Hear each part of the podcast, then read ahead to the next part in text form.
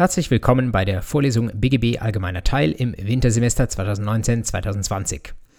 Mein Name ist wieder Martin Fries und ich bin weiterhin derjenige, der versucht, Sie bis zum Ende dieses Wintersemesters examensfit zu machen im Bereich BGB AT. Schön, dass Sie wieder mit dabei sind. Wir haben uns in der letzten Woche mit einigen Vorbemerkungen und einigen Appetizern im ersten Buch des BGB beschäftigt und werden heute richtig inhaltlich einsteigen. Bevor wir das tun, lassen Sie mich ganz kurz einen Rückblick werfen auf das, was wir letzte Woche uns angesehen haben. Einfach um Ihnen das nochmal in Erinnerung zu rufen und das eine oder andere, was vielleicht in die Vergessenheit geraten ist, wieder wach zu rütteln. Wir hatten uns ja so ein paar Teaser-Fälle angeschaut, die werde ich jetzt nicht nochmal wieder aufgreifen, die tauchen sowieso im Laufe der Vorlesung nochmal auf. Dann hatte ich sie in der ersten Einheit gebeten, so es denn möglich ist, so sie jetzt nicht gerade beim Joggen unterwegs sind, sondern irgendwo an einem Schreibtisch sitzen, dass sie dann diese Vorlesung nicht nur mit dem Ohr anhören, sondern auch mit dem Auge in ein Gesetz hineinschauen, sei es mit einer Gesetzes-App oder dass sie eine einfache Textsammlung vor sich haben. Bin fest davon überzeugt, dass Ihnen das sehr nützt, weil Sie dann sehen, wo welche Normen stehen und irgendwie das Auge, das denkt und lernt, dann auch mit. Wenn Sie das jetzt noch nicht haben, vielleicht machen Sie diesen Podcast an der Stelle aus, gehen kurz runter in die Buchhandlung und dann machen Sie weiter. Ich hatte Ihnen einige Lehrbücher letzte Mal vorgestellt, ohne Ihnen einen konkreten Tipp zu geben, weil ich glaube, das ist alles eine individuelle Sache. Ich äh, glaube sogar, dass man super Jura lernen kann ohne ein Lehrbuch, wenn das einfach nicht der eigene Stil ist, sondern wenn man mit anderen Medien lernt. Wichtig ist nur, dass Sie sich da irgendwas raussuchen, wo Sie sagen, ja, das ist etwas, das interessiert mich. Der Typ spricht meine oder schreibt meine Sprache und irgendwie komme ich da voran. Ich hatte Ihnen dann noch ein paar Tipps gegeben, wie ich glaube, können Sie das, was Sie lernen, verfestigen. Ich erinnere nochmal an das Bild, das ich Ihnen gezeigt habe von meinen Karteikarten. Ich halte das für eine ganz gute Sache, um Wissen, das man sich erarbeitet, auch nochmal zu reflektieren und durch die eigenen Finger zu bekommen. Aus der eigenen Handschrift kann man, glaube ich, ganz gut lernen. Und ich hatte Ihnen ans Herz gelegt, dass Sie versuchen, unbedingt sich mit Kommilitoninnen und Kommilitonen zu treffen, einmal in der Woche zu einer AG, um gemeinsam zu überlegen, was gelaufen ist, was sie neu sich erarbeitet haben, wo sie Verständnisschwierigkeiten haben, wo sie vielleicht einfach noch mal ein bisschen sprechen wollen, weil ich glaube, indem man darüber spricht, deckt man auf, was vielleicht doch der eine oder die andere ein bisschen anders und unterschiedlich verstanden hat. Da kann man dann noch mal sich vergewissern und man wiederholt es natürlich gleichsam automatisch. Und wenn Sie sich mit Lernpsychologen beschäftigen, was die so schreiben an klugen Sachen, dann werden Sie schnell herausfinden, dass Wiederholung das A und O ist. Und irgendwie das, was mir noch in Erinnerung ist, ich glaube, ich habe das beim letzten Mal gar nicht gesagt, man soll Sachen genau dann wiederholen, wenn man sie eigentlich gerade noch weiß. Total kontraintuitiv. Ich denke ja immer, ich, oh ja, was ich letzte Woche gemacht habe, das weiß ich gerade noch. Ja, weil ich es gerade noch weiß, da muss ich es dann jetzt wiederholen, damit ich es wieder aktiviere. Etwas, was hinten schon runtergefallen ist, das kann ich nicht aktivieren, das muss ich neu lernen. Und das ist natürlich zeitineffizient ohne Ende. Also feste Wiederholungszyklen, idealerweise am heutigen Abend nochmal, am nächsten Tag nochmal, in einer Woche nochmal, vielleicht in einem Monat nochmal. Können Sie mit Karteikarten super machen, aber auch mit anderen Unterlagen. Sie müssen das etwas systematisieren, lege ich Ihnen sehr ans Herz. Und schließlich bleiben sie irgendwie auch im juristischen Tagesgeschehen dabei. Es gibt heute viel bessere Möglichkeiten, das zu tun, als es noch vor zehn Jahren so war. Äh, damals hat man immer gesagt, sie müssen irgendwie eine große deutsche Tageszeitung mit einem Rechtsteil lesen. Heute geht das alles viel mundgerechter. Sie gehen einfach in ihre sozialen Medien, abonnieren so einen Kanal wie LTO.de, Legal Tribune Online. Und da bekommen Sie all das, worüber Deutschland juristisch lacht oder spricht oder diskutiert, jeden Tag in kleine Häppchen serviert. Und nichts geht an Ihnen vorbei. Und das ist wichtig, einerseits, wenn Sie eine mündliche Prüfung haben, die kommt, weil dort sehr viel aus aktuellen Fällen geschöpft wird. Aber auch wenn Klausuren ihnen vor der Nase stehen. Da ist der Zeitversatz ein bisschen größer von einem Fall, der durch die Zeiten geht, bis er dann wirklich auch in der Prüfung ankommt. Da kann mal ein Jahr dazwischen liegen, vielleicht auch mal zwei. Aber ähm, das sind auch sehr aktuelle Dinge. Denn die Korrektoren wollen ja auch Spaß haben, wenn sie eine Klausur ähm, stellen. Und da nehmen sie nicht immer nur alte Fälle, sondern auch mal äh, aktuelle und wollen schauen, wie die Prüflinge darauf reagieren. Also bleiben sie da up to date versuchen Sie auch, hatte ich Ihnen beim letzten Mal gesagt, so ein bisschen juristisches Denken in den Alltag zu implementieren. Hört sich gestochen an. Was ich meine, ist gerade bei den Themen, die wir heute beginnen uns anzuschauen, diese Vertragslehre, die Sache mit den Rechtsgeschäften und den Willenserklärungen. Das sind ja Dinge, die können Sie jeden Tag im echten Leben beobachten. Mein Lieblingsbeispiel ist immer eBay Kleinanzeigen. Ich weiß nicht, ob Sie da unterwegs sind. Aber es gibt auch, Sie, Sie kaufen ja jeden Tag irgendwie Kaffee, Tee, äh, Brot, äh, Gemüse, 100.000 verschiedene Sachen zum Essen, aber auch andere tolle Sachen und machen sich mal da Gedanken darüber, wann ein Vertrag unter welchen Bedingungen zustande kommt. Ich glaube, das kann nicht schaden. Bisschen juristischer Denken, jedenfalls vorübergehend zur Übung. Natürlich, diese Verträge, die sie da jeden Tag schließen, die laufen auch irgendwann schief. Das ist dann eher eine Frage fürs Schuldrecht, wie man dann damit umgeht. Dann können sie natürlich total viele Ansprüche geltend machen gegenüber der ganzen Welt. Dazu ermutige ich sie jetzt nicht. Aber ähm, versuchen Sie mal irgendwie auch im Herzen ein Jurist, eine Juristin zu werden.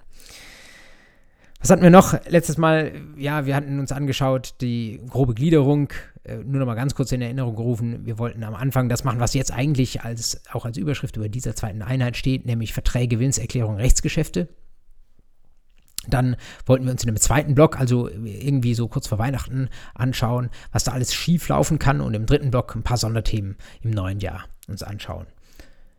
Jetzt startet heute gewissermaßen dieser erste Block, im weitesten Sinne Vertragslehre. Den werden wir in den nächsten beiden Einheiten vertiefen. Ich versuche sie in dieser zweiten Einheit erst einmal langsam reinzuführen. Was bleibt mir noch zu sagen, bevor wir damit anfangen?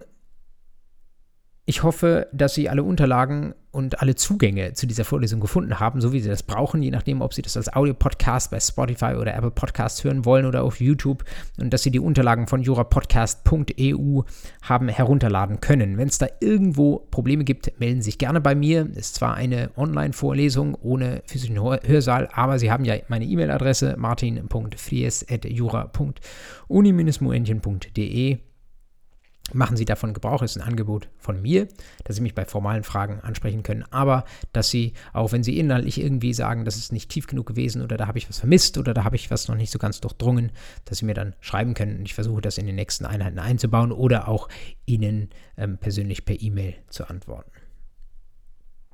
Ihr gutes Recht.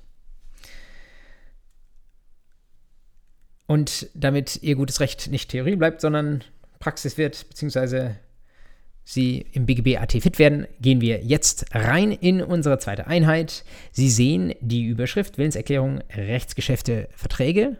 Hört sich irgendwie alles gleich an.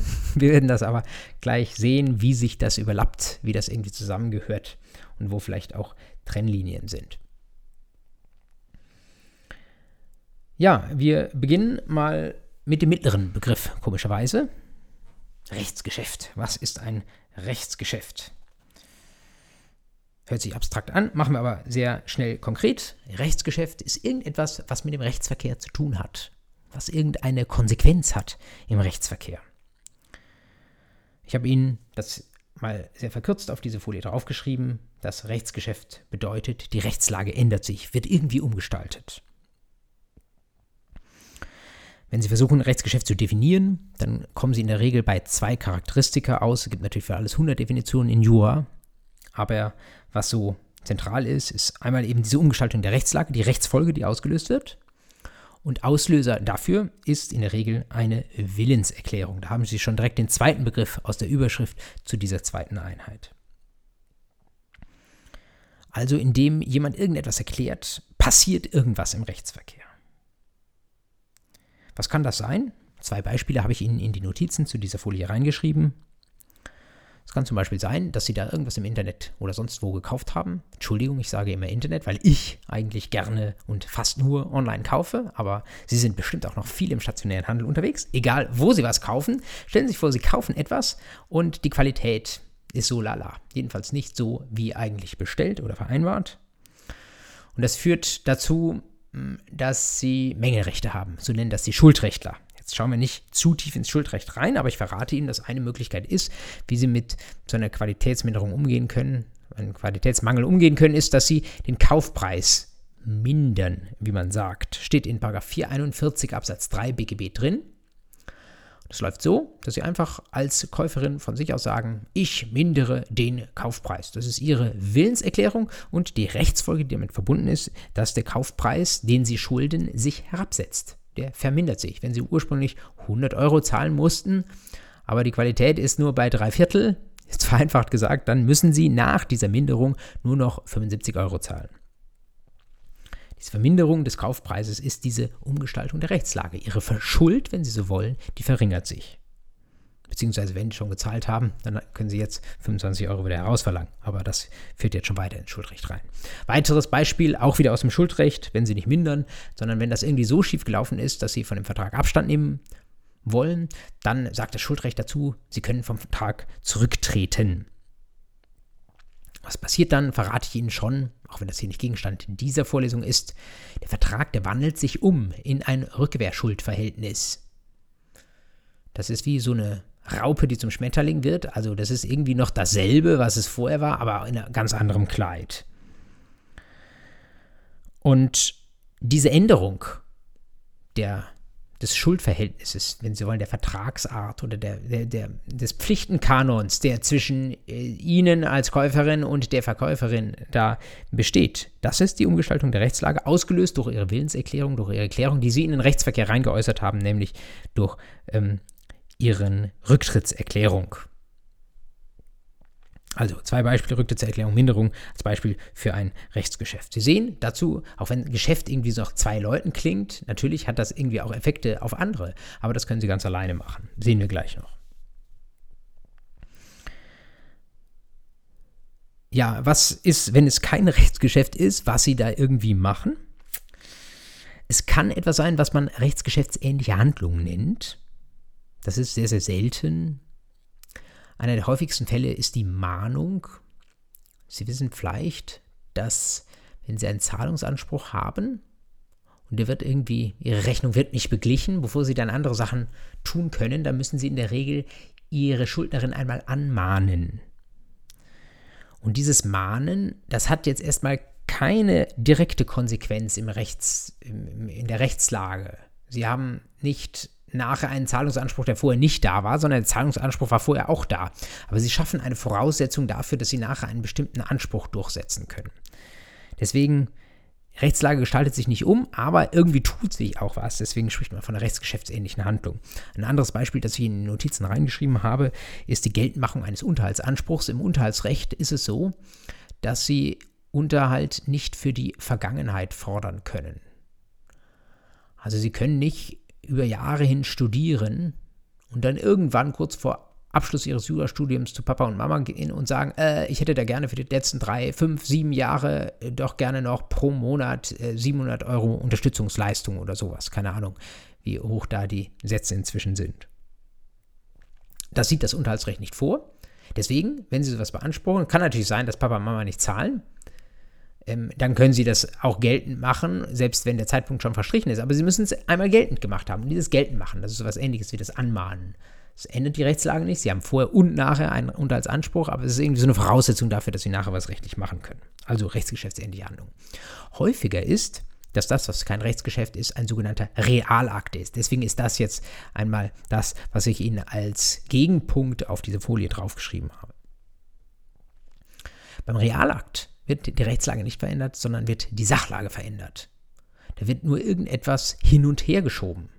Das allerhäufigste Beispiel ist, dass der Besitz an einer Sache auf jemanden anders wechselt.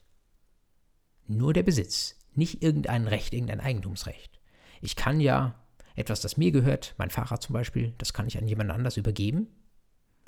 Ich bleibe aber Eigentümer des Fahrrads. Was bedeutet das? Nur weil der Besitz wechselt, der Besitz als eine in 854 BGB beschriebene faktische Hoheitsposition. Jemand hat das, wenn Sie wollen, unter seinen Fittichen.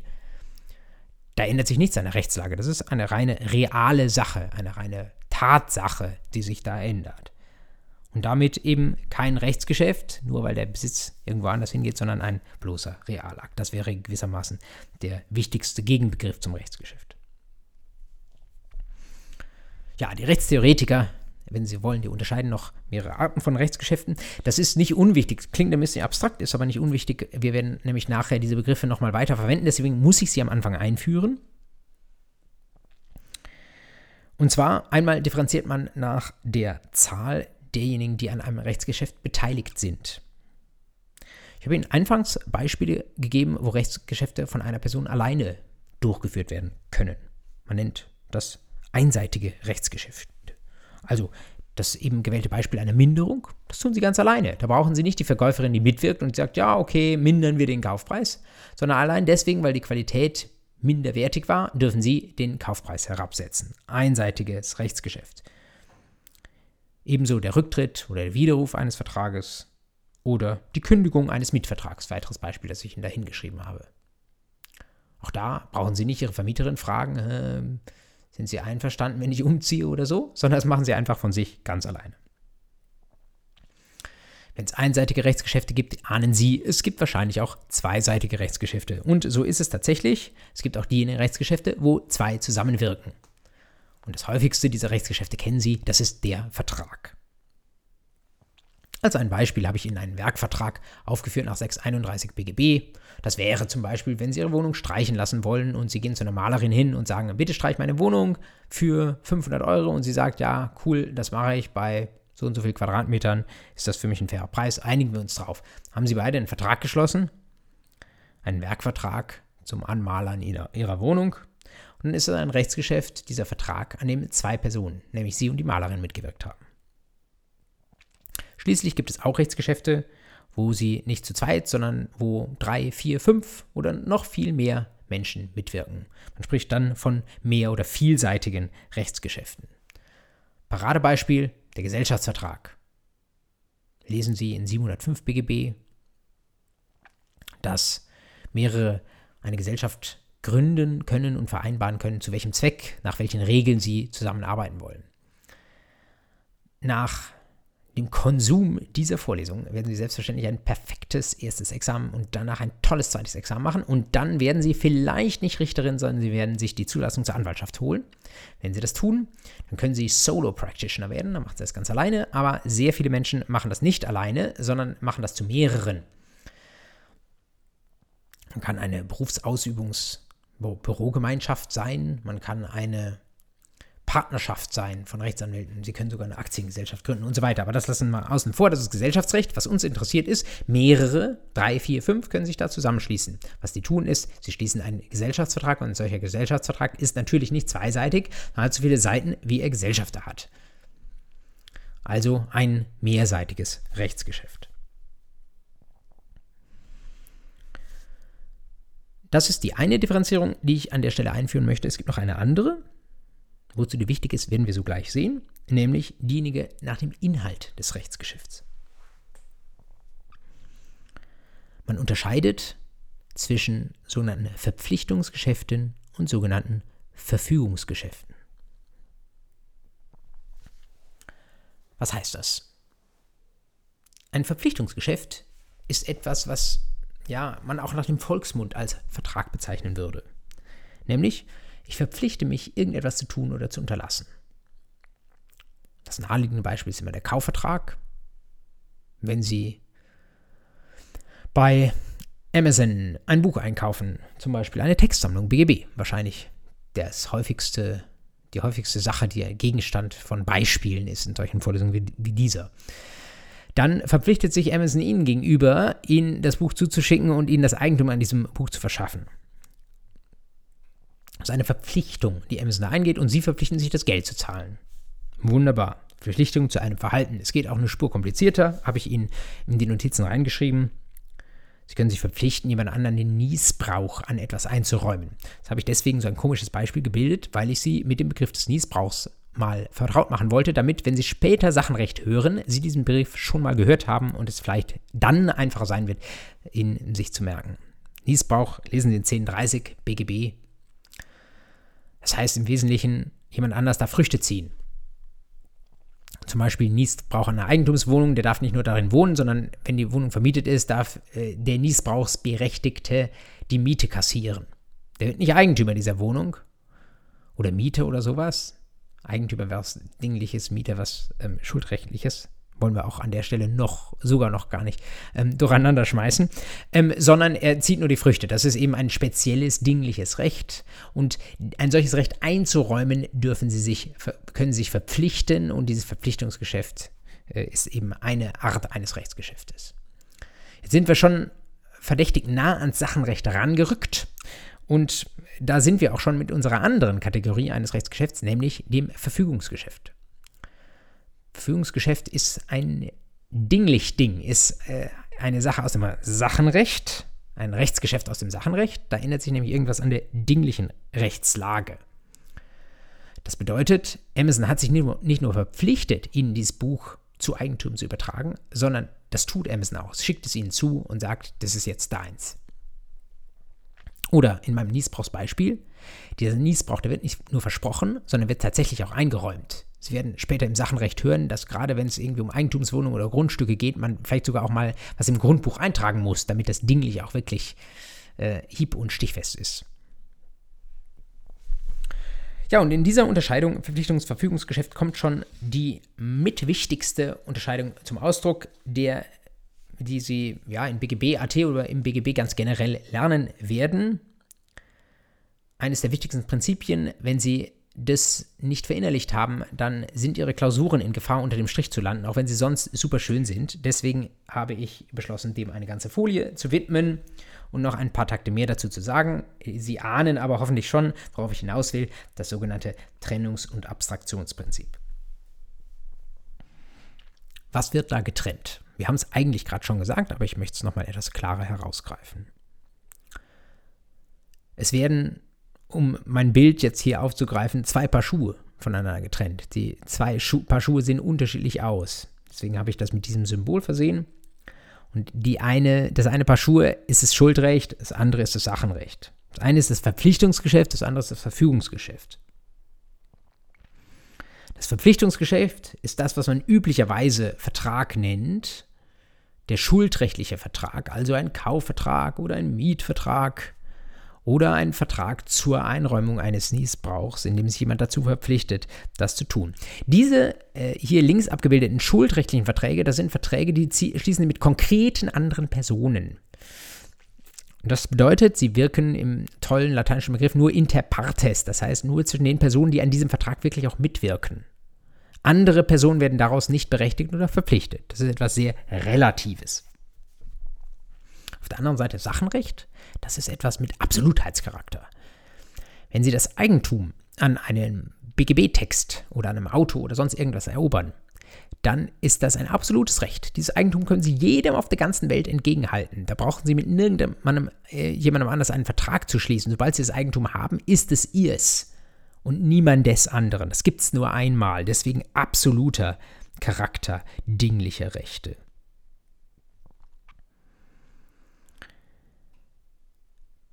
Die beiden Sachen muss man sehr streng auseinanderhalten. Das ist der Kern des Trennungsprinzips. Es sind zwei Paar Dinge, die Sie auseinanderhalten müssen.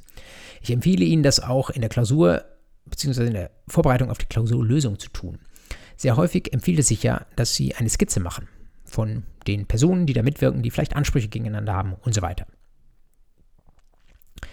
Wenn Sie eine Skizze haben, dann werden Sie vielleicht auch so Striche und Pfeile machen, wer mit wem einen Vertrag geschlossen hat, und wer von wem vielleicht was beanspruchen könnte. Ich würde Ihnen raten, dass Sie schuldrechtliche und sachenrechtliche Beziehungen an der Stelle schon klar fachlich auseinanderhalten. Mich, ich wurde irgendwann mal beim Repetitor gelernt, die schuldrechtlichen Beziehungen grün zu markieren und die sachenrechtlichen Beziehungen blau zu markieren und äh, nehmen Sie irgendwelche Farben, die Sie mögen. Äh, ich habe die genommen und sie haben für mich gut getaugt. Aber halten Sie es dort auseinander, dann äh, laufen Sie nicht in eine Falle, das vielleicht irgendwann mal ähm, durcheinander zu schmeißen. Die Gefahr, das zu tun, ist sehr groß, denn wie Sie an meinem Beispiel mit dem Niesbrauch gesehen haben, das liegt ja eng beieinander. Ich verpflichte mich dazu, einen Niesbrauch einzuräumen, dann muss ich ihn ja irgendwie auch einräumen. Aber das eine ist eben die Erfüllung des, der Verpflichtung und das andere ist die Verpflichtung selbst. Für Laien wirkt das total gekünstelt und ganz viele andere Länder machen das auch nicht so. Die finden das total kompliziert, aber wir Deutschen halten daran fest. Wir haben es sogar im Rahmen der deutschen Wiedervereinigung gegen ähm, die DDR verteidigt. Also die Westdeutschen haben es, wenn sie so wollen, haben sich an der Stelle durchgesetzt. Die DDR hatte früher auch das Trennungsabstraktionsprinzip, hat aber mh, hm, das in den 70er Jahren mal aufgegeben, musste es dann wohl oder übel zurücknehmen. Also irgendwie scheint uns das heilig zu sein. Es gibt ab und an mal im ACP einen Aufsatz, der sich so ein bisschen dagegen wehrt, manchmal auch aus ähm, anderen Ländern, die sagen, bei uns läuft es auch gut, aber wir halten daran fest und vor allen Dingen für Sie wichtig, die Klausur und die Prüfung, die hält daran fest. Also Sie besser auch. Trennungsprinzip heißt, es sind zwei Paar Schuh. Beispiel, das ich Ihnen in den Notizen dazu geschrieben habe, damit es irgendwie klarer wird. Zwei Paar Schuh heißt, das eine ist die schuldrechtliche Ebene, da können Sie schuldrechtlich veranstalten, was Sie wollen. Das andere ist die dingliche Ebene. Da sind sie vielleicht in einem engeren Korsett, weil man ja dinglich, äh, da gibt es äh, nur ein, wie man sagt, Numerus Clausus der Sachenrechte. Das heißt, es gibt nur ähm, bestimmte besondere dingliche Rechte, äh, die im Gesetz geregelt sind. Mehr können sie nicht machen. Während sie in äh, Schuldrecht haben sie in, nach 311 Absatz 1 totale Vertragsfreiheit oder jedenfalls weitgehende Vertragsfreiheit. Da können sie in Verträge reinschreiben, was sie wollen. Das führt zum Beispiel dazu, dass wenn Sie ein tolles Auto haben, ähm, und sie wollen das an jemanden anders übertragen, sage ich jetzt mal bewusst untechnisch. Sachenrechtlich, auf der dinglichen Ebene können sie es nur einmal machen. Dann ist das Eigentum weg. Wenn sie das übereignen nach 29 Satz 1 an jemanden anders, dann ist das Eigentum weg, dann sind sie nicht mehr Eigentümerin. Das war's. Schuldrechtlich können sie das 100 Mal machen. Sie können, sich, können 100 Kaufverträge über ihr Auto schließen, in denen sie alle auf der Verkäuferseite auftreten. Sie können 100 Personen versprechen, ihnen das Eigentum an dem Auto zu übertragen. Einlösen können Sie dieses Versprechen natürlich nur gegenüber einer Person. Was ist der Unterschied zwischen beiden Ebenen? Natürlich gibt es Konsequenzen dazu, dafür, äh, was die anderen 99 von Ihnen verlangen können, aber im Grundsatz ist es eben möglich, denn versprechen können sie vieles. Ob sie es halten, ist dann eine Frage des Sachenrechts. Theoretisch, nebenbei bemerkt, können sie sogar ein Auto verkaufen, das ihnen nie gehört hat und auch nie gehören wird. Ähm, Im Schuldrecht lernen sie dann, wie sie damit umgehen.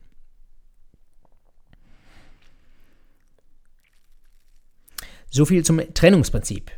Das wird sehr gerne gemeinsam in den Mund genommen mit dem Abstraktionsprinzip, aber ganz genau genommen ist das Abstraktionsprinzip noch etwas anderes oder etwas, was über das Trennungsprinzip hinausgeht. Abstraktion heißt ja etwas frei übersetzt Unabhängigkeit. Was ist da unabhängig voneinander? Nun, beides ist voneinander unabhängig. Das heißt, wenn eines der beiden Geschäfte kippt, kann das andere stehen bleiben und bleibt es eigentlich im Grundsatz auch erstmal stehen. Stellen Sie sich vor, Sie haben einen Kaufvertrag wiederum der an einem Mangel leidet. Zum Beispiel, weil äh, die Verkäuferin nicht geschäftsfähig war. Die war sturzbesoffen, als sie den Vertrag geschlossen hat. Und dann, drei Tage später, ist sie aber wieder ähm, gut dabei. Also gut dabei im Sinne von, sie ist total klar. Äh, also im Sinne von, sie ähm, weiß, was sie tut. Äh, und dann überträgt sie ähm, das Eigentum an dem von ihr verkauften Fahrzeug an die Käuferin. Dann haben Sie womöglich einen Fall, näher gehen wir darauf noch ein, wo das schuldrechtliche Geschäft nicht wirksam ist, weil die Verkäuferin nicht wusste, was sie tat, als sie den Kaufvertrag schuldrechtlich geschlossen hat. Aber als sie das Eigentum übertragen hat, dingliche Ebene, wusste sie sehr wohl, was sie tat. Das ist Abstraktionsprinzip, unabhängig voneinander beiden Ebenen. Die schuldrechtliche kann kippen und die sachenrechtliche Ebene wird aufrechterhalten. Sie können das auch andersrum spielen. Es gibt auch die Fälle, wo die sachenrechtliche Ebene kippt und wo die schuldrechtliche Ebene unversehrt ist, wenn Sie so wollen. Also äh, Sie stellen sich das gleiche Beispiel andersrum vor, stellen Sie sich vor, ähm, im Moment, wo sie den Kaufvertrag geschlossen hat, war unsere Protagonistin total bei Sinnen und als das Eigentum übertragen wurde, da wusste sie aber nicht, was sie tat, dann ist das die eine Ebene läuft und die andere nicht. Es kann dazu führen, dann rechtlich, im Schuldrecht, dass man das irgendwie wieder rückabwickeln muss oder ein bestimmtes Geschäft, das dingliche Geschäft neu vornehmen muss, wie auch immer, das soll uns hier nicht interessieren. Wichtig ist nur, sind zwei Dinge, die voneinander unabhängig sind. Regelmäßig finden Sie in Skripten sogenannte Ausnahmen vom Trennungsabstraktionsprinzip. Ich habe das hier auch auf die Notizen zu dieser Folie aufgenommen, habe aber gleich dazu geschrieben, äh, zwei Gänsefüßchen. Weil Ausnahmen, naja, ob das Ausnahmen sind oder Durchbrechungen, wie manche sagen, oder ob das einfach nur Zufälle sind. Ich glaube, es sind eher Zufälle. Die, der häufigste Zufall oder das, was am ehesten als Ausnahme zugelassen wird, wenn Sie so wollen, ist der Fall einer sogenannten Fehleridentität. Stellen Sie sich vor, unsere Verkäuferin hat sich auf einen Kaufvertrag nur deswegen eingelassen, weil sie vorher getäuscht worden ist. Ohne jetzt auf die Details des Anfechtungsrechts einzugehen, es ist so, dass sie sich dann von diesem Geschäft wieder lösen können. Und zwar wahrscheinlich auf beiden Ebenen. Sie kann sowohl von dem Verpflichtungsgeschäft loskommen, als auch, wenn sie das Eigentum schon übertragen hat, kann sie von dieser Eigentumsübertragung wieder loskommen, weil sie in beiden Fällen, weil in beiden Fällen ein ganz bewusst veranlasster Irrtum ähm, äh, ihrer, dieser Transaktion zugrunde lag. Das ist Zufall, jetzt, dass dieser Irrtum zufällig mal auf beiden Ebenen spielt. Aber es gibt Menschen, die sagen, ähm, das ist eine Ausnahme vom Trennungsabstraktionsprinzip. Wie auch immer, ähm, sie wissen, wie sie es einzuordnen haben. Anderer Fall wäre Wucher, der häufig auf beide Ebenen durchschlägt nach 138 Absatz 2 BGB. Alles andere, was da diskutiert wird, was Sie in Skripten lesen, ist sehr streitig. Man spricht zusammen, zum Beispiel über einen Bedingungszusammenhang. Also ähm, es gibt zum Beispiel äh, ja den Fall, wo jemand sagt, ich schließe einen schuldrechtlichen äh, Vertrag unter der Bedingung, dass das dingliche Geschäft klappt oder sowas. Das ist so eine, eine sehr juristische Konstruktion, das ist aber auch sehr streitig, ob man das äh, als eine Ausnahme werten kann. Ebenso Gesamtbetrachtungslehre, das ist ein Fall, der uns später noch be äh, beschäftigen wird im minderjährigen Recht, ähm, wo es äh, um teilweise vorteilhafte, teilweise nachteilhafte Geschäfte geht und man sich dann fragt, ähm, wie äh, ja, laufen die beiden Ebenen da zusammen oder kann da in die schuldrechtliche Ebene, äh, die Wirkung der sachenrechtlichen Ebene irgendwie mit rein projiziert werden. Darauf kommen wir später nochmal ausführlich, ich will es an der Stelle nur angedeutet haben. In der Regel ist es aber ein Zufall und jedenfalls keine ähm, prinzipielle Durchbrechung dieser beiden Grundsätze Trennungs- und Abstraktionsprinzip.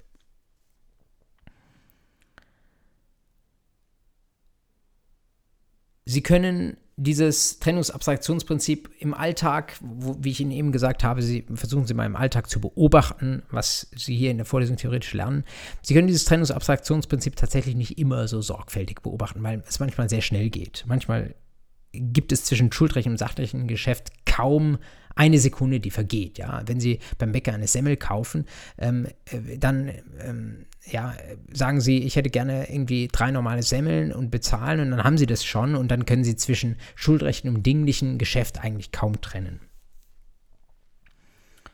Teilweise ist es sogar heute so, wahrscheinlich auch, weil bestimmte Vertragsabwicklungen auch nicht nur für Deutschland designt werden, sondern auch für andere Länder, wo es dieses Prinzip nicht gibt, äh, dass äh, gerade im E-Commerce dieses Prinzip, wenn Sie so wollen, bewusst äh, ignoriert wird, wenn Sie wollen. Also es gibt zum Beispiel ähm, viele Webshops, wo Sie Sachen einkaufen und dann klicken Sie da auf Kaufen.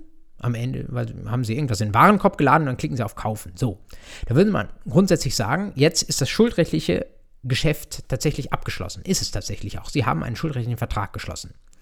So, dann werden Sie weitergeleitet zu PayPal oder sonst irgendeinem Zahlungsdienstleister.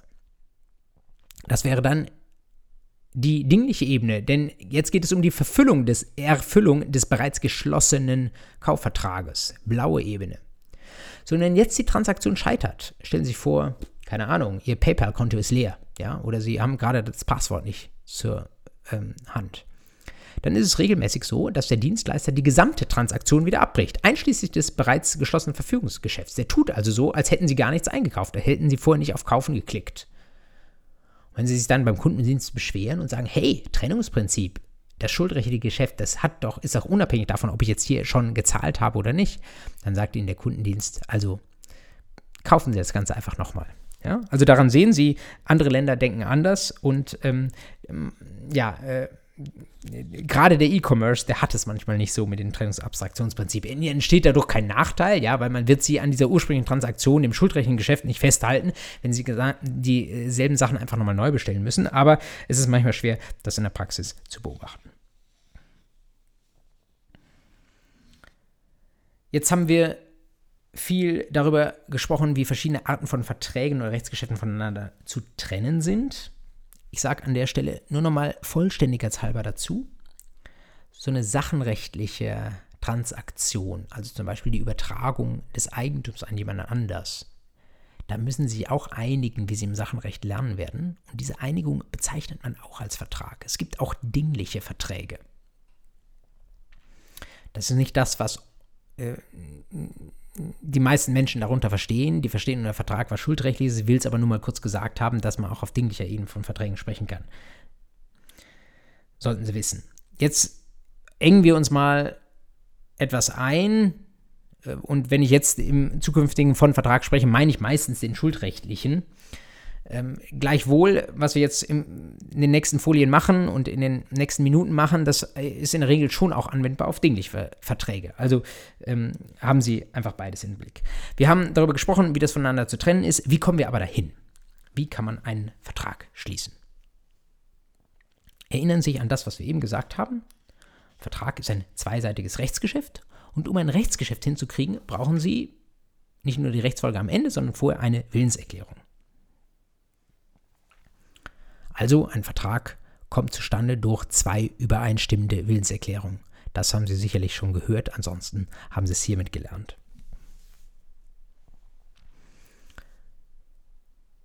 Was aber ist eine Willenserklärung? Eine Willenserklärung ist zunächst mal das, was der Begriff sagt, nämlich da erklärt jemand seinen Willen.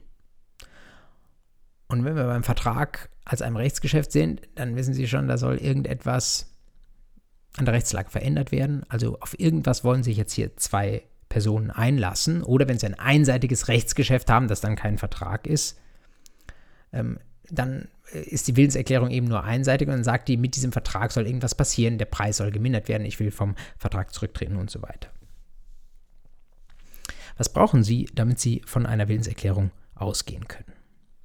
Man unterscheidet zwischen dem sogenannten inneren Tatbestand einer Willenserklärung und dem äußeren Tatbestand einer Willenserklärung. Das hört sich sehr abstrakt an, aber wird durch mein vereinfachtes Bild vielleicht klar oder einfach dadurch, dass sie klar machen, es gibt da bestimmte Sachen, die finden im Kopf von unserer ihren Willen erklärenden Person statt und bestimmte Sachen, die werden irgendwie offenbar. Das Innere im Kopf und das Äußere, was nach außen dringt.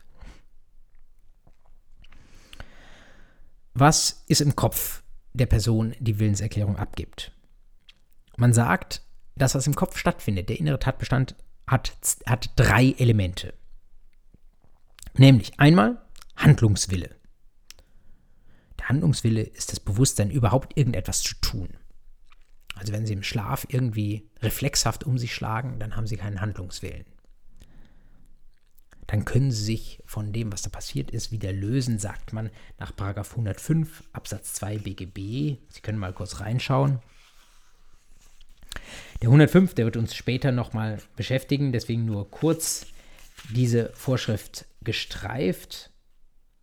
Da geht es um sowas wie, ich bin bewusstlos oder betrunken oder sonst irgendwas.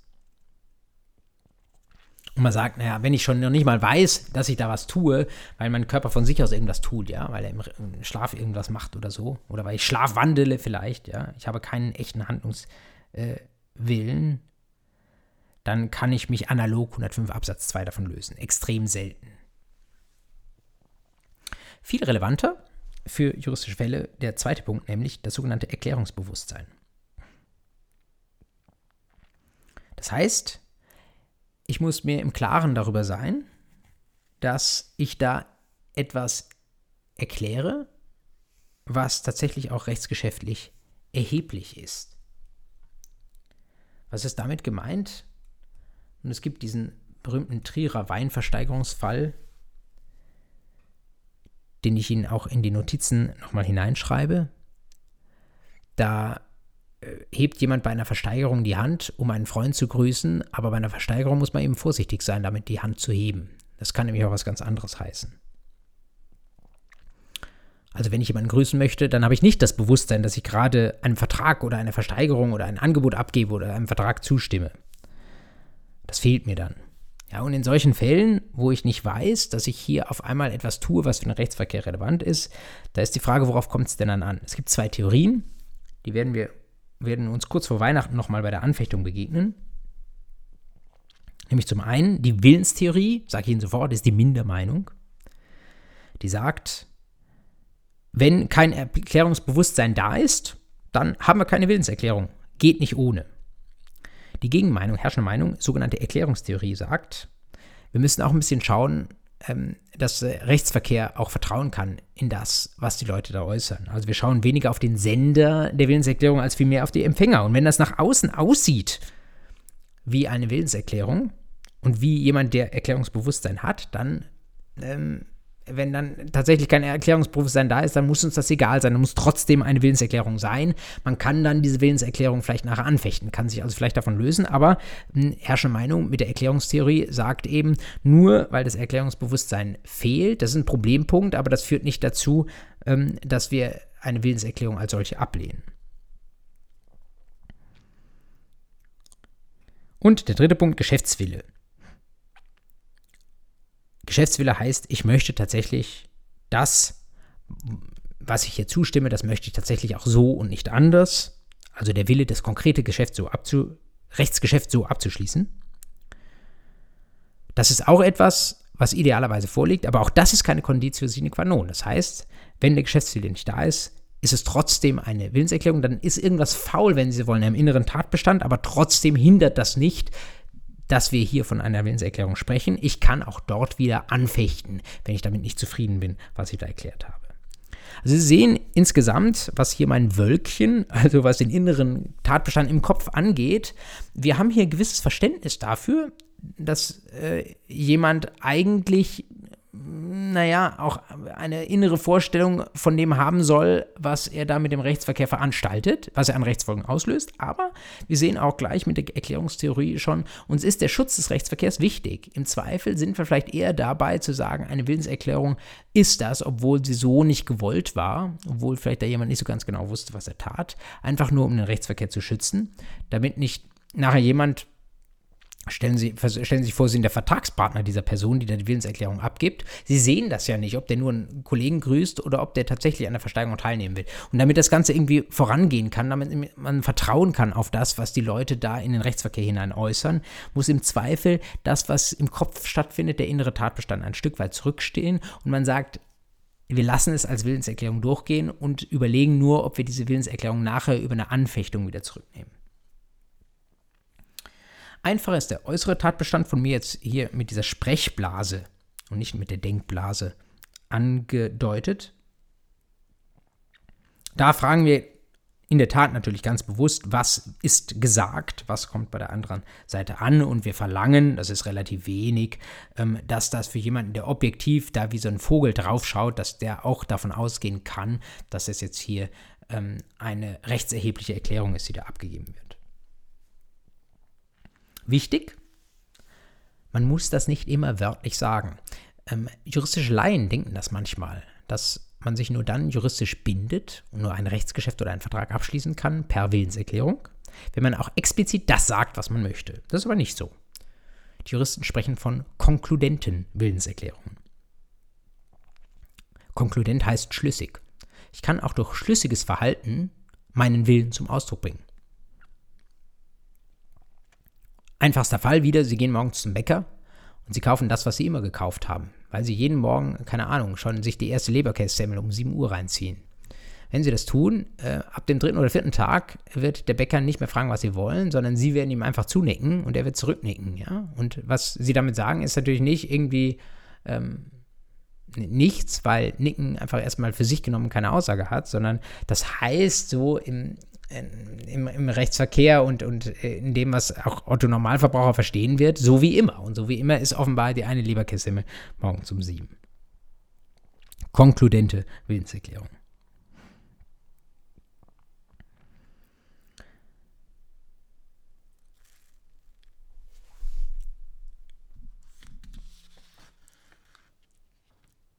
Wir haben eben gesagt, wenn das mit der Willenserklärung hinhaut, was in der Regel so ist, wenn das objektiv wie eine rechtserhebliche Erklärung sich anhört, dann haben wir ein Rechtsgeschäft und wenn zwei zusammenkommen, haben wir ein zweiseitiges Rechtsgeschäft, was in der Regel ein Vertrag ist. Haben wir tatsächlich immer einen Vertrag? Es gibt so eine gewisse untere Schwelle. Es gibt Fälle, wo wir sagen, was da zustande kommt, ist vielleicht noch kein Vertrag, weil die Parteien nicht eine enge Bindung wollen, sondern die wollen eher nur so ein faktisches Verhältnis. Noch kein wirklich bindendes Verhältnis, weil ein Vertrag kommt immer mit sehr vielen Pflichten daher und vielleicht ist das nicht in jedem Einzelfall gewollt. Das Stichwort, das Sie da wissen müssen, ist ja zwei Stichworte eigentlich, nämlich äh, erstes Stichwort dasjenige des sogenannten Gefälligkeitsverhältnisses oder Gefälligkeitsvertrages. Kurz Gefälligkeiten. Was ist eine Gefälligkeit? Das kennen Sie aus dem alltäglichen Sprachgebrauch. Das bedeutet, dass jemand etwas einfach nur aus Nettigkeit tut, weil er den anderen so schätzt. Gerne unter Nachbarn, die sich, oder solange sie sich noch gut verstehen, dass der eine mal das, äh, auf den Hund des anderen aufpasst oder dass er mal beim anderen die Blumen gießt oder die Post nachsieht, während der im Urlaub ist. Und die große Frage ist bei Gefälligkeiten, ist das jetzt nun schon ein Vertrag oder ist das noch irgendetwas unterhalb? Das ist deswegen wichtig, weil mit Verträgen immer auch Sorgfaltspflichten einhergehen. Können Sie lesen in 241 Absatz 2, ohne dass man das speziell sagen muss, sagt das Gesetz, wir wollen irgendwie so eine Rücksichtnahme auf die Interessen ähm, des anderen. Gibt es nicht nur im Vertrag, aber dort steht das irgendwie auf einer höheren Stufe. Gibt es auch bei der Culpa in Contrahendo, also bei so Vertragsanbahnungen, aber das sei hier mal ähm, beiseite gelassen. Was ist entscheidend dafür, ob ich einen Vertrag habe oder eine bloße Gefälligkeit? Entscheidendes Kriterium ist der zweite, das zweite Soundwort, wenn Sie wollen, das Sie an der Stelle sich merken müssen, nämlich der sogenannte Rechtsbindungswille. Manchmal abgekürzt RBW. Was ist Rechtsbindungswille? Na, wir haben eben gesagt, manchmal sind das so niedrigschwellige Dinge, dass man keine großen Rechte und Pflichten haben möchte.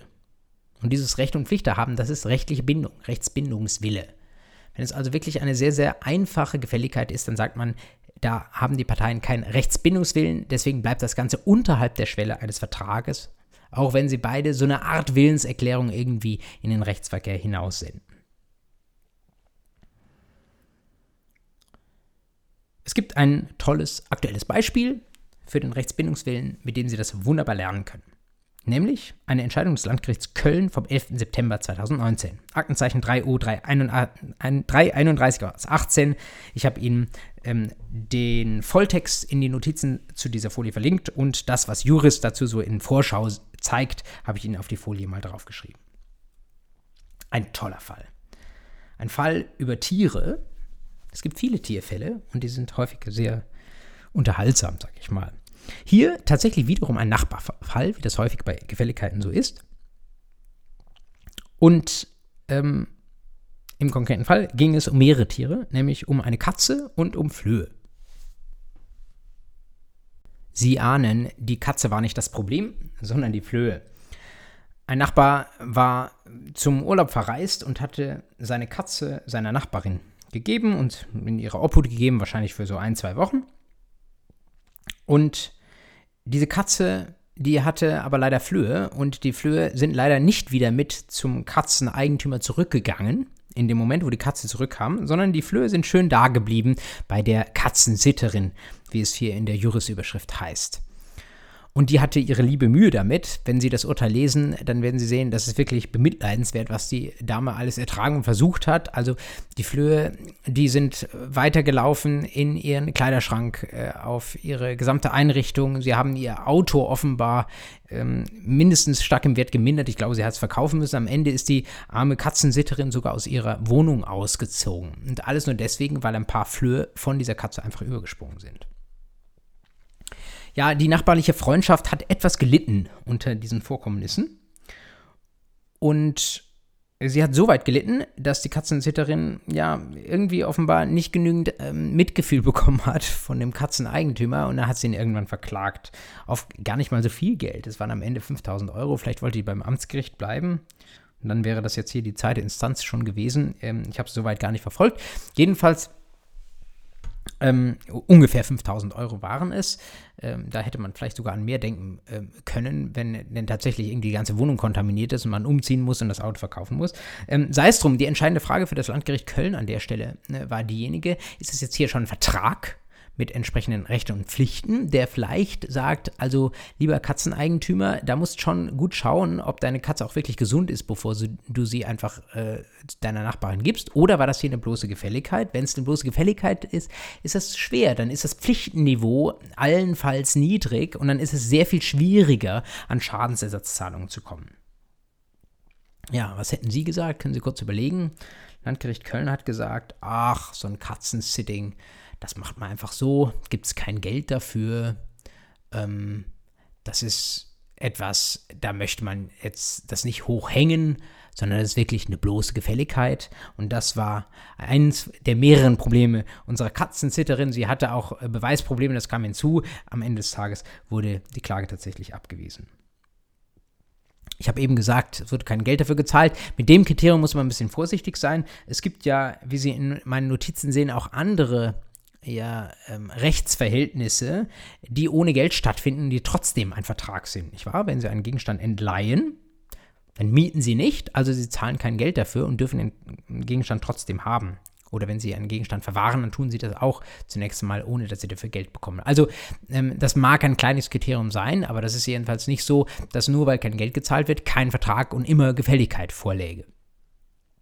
Es ist eine Einzelfallbetrachtung. Das LG Köln hat aus für mich nachvollziehbaren Gründen da gesagt, das ist eine bloße Gefälligkeit. Und ich finde, der, ähm, dieser Fall, der ist zum einen so, hat sich so galoppierend verbreitet durch die Medien, dass ähm, potenzielle Prüfer auch mal sagen könnten, dass daraus machen wir eine Klausur. Aber er eignet sich eben auch sehr gut, um darzustellen, wo die Probleme sind, ähm, die Grenzlinie zu ziehen zwischen einerseits einem Vertrag und andererseits einer bloßen Gefälligkeit.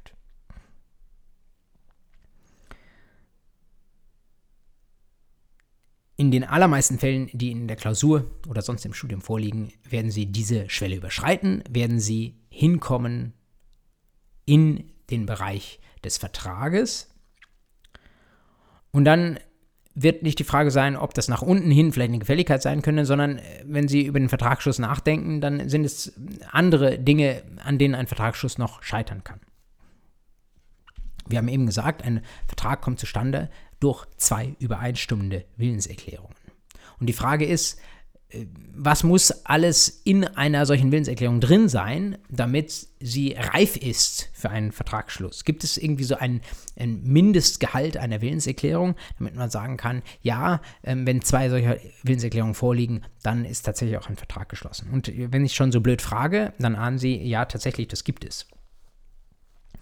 Zum einen nur noch mal kurz als Terminologie eingeführt, was Sie wahrscheinlich ohnehin schon ahnen. Ähm, diese Willenserklärungen, die einen Vertrag zustande bringen, die nennt man auch Angebot und Annahme. Der Angebot ist einfach das zeitlich erste und Annahme ist das zeitlich, zweit, zeitlich zweite. Damit durch solche Willenserklärungen ein Vertrag zustande kommt, müssen diese Willenserklärungen, jetzt kommt wieder ein lateinischer Begriff, die sogenannten Essentialia Negocii enthalten. Können Sie übersetzen. Essentialia, das Wichtigste, Negozii, das des Verhandelten des Vertrages, das Wichtigste des Vertrages. Was ist das Wichtigste des Vertrages? Ich habe Ihnen das sehr platt als Fragen auf diese Folie draufgeschrieben. Wer, was und manchmal auch wann. Was heißt das? Wenn durch zwei Willenserklärungen ein Vertrag zustande kommen soll, dann muss mindestens in diesen Willenserklärungen drinstehen oder konkludent auch zum Ausdruck kommen, wer denn bitte am Vertrag beteiligt sein soll, was der Vertragsgegenstand sein soll, das bedeutet, wer hier was leisten soll, und manchmal ist auch ein Termin erforderlich. Einfaches Bäckerbeispiel wieder, da ist es sonnenklar natürlich, der Vertrag kommt zwischen Ihnen und der Bäckerei, vielleicht ist es eine GmbH, vielleicht ist es die Bäckerin persönlich, weiß ich nicht, aber das ergibt sich aus den Umständen, zustande. Damit haben sie das Wer beantwortet. Was, das ist halt das, was sie da sagen, was sie bestellen oder was sie durch Nicken andeuten. Und damit haben sie wahrscheinlich in diesem Fall auch schon gesagt, wann, nämlich sofort. Wenn sie sich einigen darauf, dass etwas gekauft werden soll, was vielleicht nicht durch Preisschilder ausgezeichnet ist und wo der Preis deswegen gar nicht klar ist, dann reicht das nicht, um einen Kaufvertrag zustande zu bringen. Also stellen Sie sich vor, Sie gehen äh, zu einer Autovermietung, ähm, rein und sagen, ich hätte gerne äh, diesen Renault, der da bei Ihnen vor der Tür steht, für zwei Tage gemietet. Wunderbar. Es ist klar, wer das sein soll, nämlich Sie und die Autovermietung. Es ist auch klar, was der Vertragsgegenstand ist für zwei Tage. So eine gewisse ähm, Zeitbestimmung haben Sie auch drin. Aber was fehlt? Ja, die Gegenleistung. Es ist nicht klar, wie viel das kosten soll. Und solange das nicht klar ist oder sich aus einem sehr klar äh, offenliegenden Preisverzeichnis sehr, sehr klar ergibt, sodass man davon ausgeht, dass Sie das in Ihre Willenserklärung mit einbezogen haben, fehlt ein Essentialium negotii und damit sind es keine Willenserklärungen, die taugen, um einen Vertrag zu konstituieren. Andersrum gefragt, was brauchen Sie nicht in einer vertragskonstituierenden Willenserklärung? Die sogenannten Accidentialia negotii. Das ist der Gegenbegriff.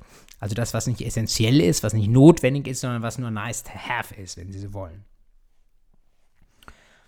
Was sind das? Ja, ich habe Ihnen ein paar Beispiele in die Notizen reingeschrieben. Nebenpflichten. Also es könnte ja zum Beispiel sein, jetzt um beim Autovermietungsbeispiel zu bleiben, dass Ihre Autovermieterin sagen will, ja, aber fahren Sie bitte nicht ins Ausland und das als Nebenpflicht konstituieren möchte. Oder fahren Sie nicht auf einen anderen Kontinent, ja, wer weiß, wie lange Sie mieten und wohin Sie noch wollen. Könnte ja sein. Das kann sie in ihre Willenserklärung aufnehmen oder in den Vertrag mit reinschreiben was ein und dasselbe ist. Aber das muss sie nicht. Wenn sie das nicht tut, dann ergeben sich manche Nebenpflichten auf, aus dem Gesetz und manche werden eben nicht Vertragsbestandteil. Man kann auch Folgen von Leistungsstörungen, also was passiert, wenn aufgrund eines Verschuldens der Autovermieterin das Auto nach 10 Metern schlapp macht. Sollen sie dann Anspruch auf ein anderes Auto haben? Sollen sie dann eine Vertragsstrafe bekommen für ihre besondere Mühe, die sie damit haben, mit einem liegen gebliebenen Auto und so weiter. Das können sie alles reinschreiben in den Vertrag, das können sie alles aufnehmen in ihre Willenserklärung, aber wenn das in ihren Willenserklärungen nicht drin ist, die ja mündlich oder schriftlich oder sonst wie sein können, dann ähm, scheitert der Vertrag nicht daran.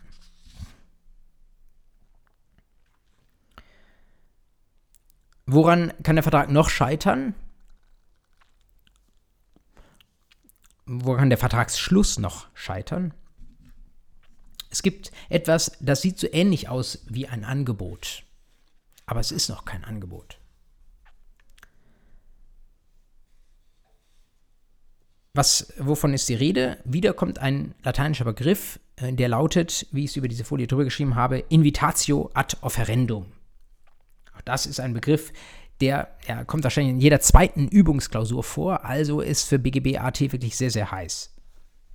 Und wie Sie an diesem ähm, gescreenshotteten Tweet sehen von einem Freiburger Rechtsanwalt, das ist auch etwas, was Prüfer im Examen erwarten. Und zwar nicht nur irgendwie, sondern gerne auch präzise. Also Sie sollten verstanden haben, dass dieser lateinische Begriff bedeutet, Invitatio, Einladung, ad offerendum, Einladung dazu, ein Angebot abzugeben. Daraus wird schon klar, das ist kein Angebot selbst, diese komische Invitatio. Und wenn Sie schreiben Invitado ad offenbarum, dann kriegen Sie nicht die Sympathie der Korrektoren. Ja, ähm, so viel zum Begriff, aber was ist das denn nun? Ähm, ich habe Ihnen Beispiele in die Notizen reingeschrieben. Typisches Beispiel Schaufensterauslage. Man könnte ja so als Laie oder als jemand, der eben noch nicht sich vertieft mit dem BGB beschäftigt hat, jetzt unvoreingenommen eigentlich denken, dass wenn ich da an einem Geschäft vorbeigehe und da liegt, äh, keine Ahnung, äh, ein äh, schönes Kleidungsstück im Schaufenster und da steht dran, ähm, kostet 34 Euro mit Preisschild, könnte man denken, okay, essentielle Negozien sind klar. Nämlich, da soll ein Kleid oder ein Kleidungsstück zu diesem dort ausgestellten Preis ähm, verkauft werden. Und wenn ich da jetzt vor diesem Schaufenster stehe, bin ich ja auch ausreichend konkret. Ist auch klar, dass hier dieses Geschäft, vor dem ich stehe, das verkaufen will. Also wunderbar, das sollte doch wohl reichen. Aber man sagt, nein, das ist noch kein Angebot. Und zwar deswegen, weil das noch nicht genügend zugeschnitten ist auf diese halbwegs anonyme Person, die da jetzt zufällig gerade vor dem Schaufenster steht. Oder anders. Es könnte ja auch sein, wenn ich vor dem Schaufenster stehe, hat das eben schon jemand gesehen und ist reingegangen und kauft sich jetzt gerade dieses Kleidungsstück. Das weiß das Geschäft aber nicht. Ja? Es kann nicht ermessen, wie viele Leute da jetzt gerade vor dem Schaufenster stehen, wie viele sich dafür interessieren. Das ist noch alles zu unbestimmt. Deswegen sagt man, solche Schaufensterauslagen sind nur Einladungen dazu, dass ich als mögliche Käuferin, als möglicher Käufer ein Angebot abgebe.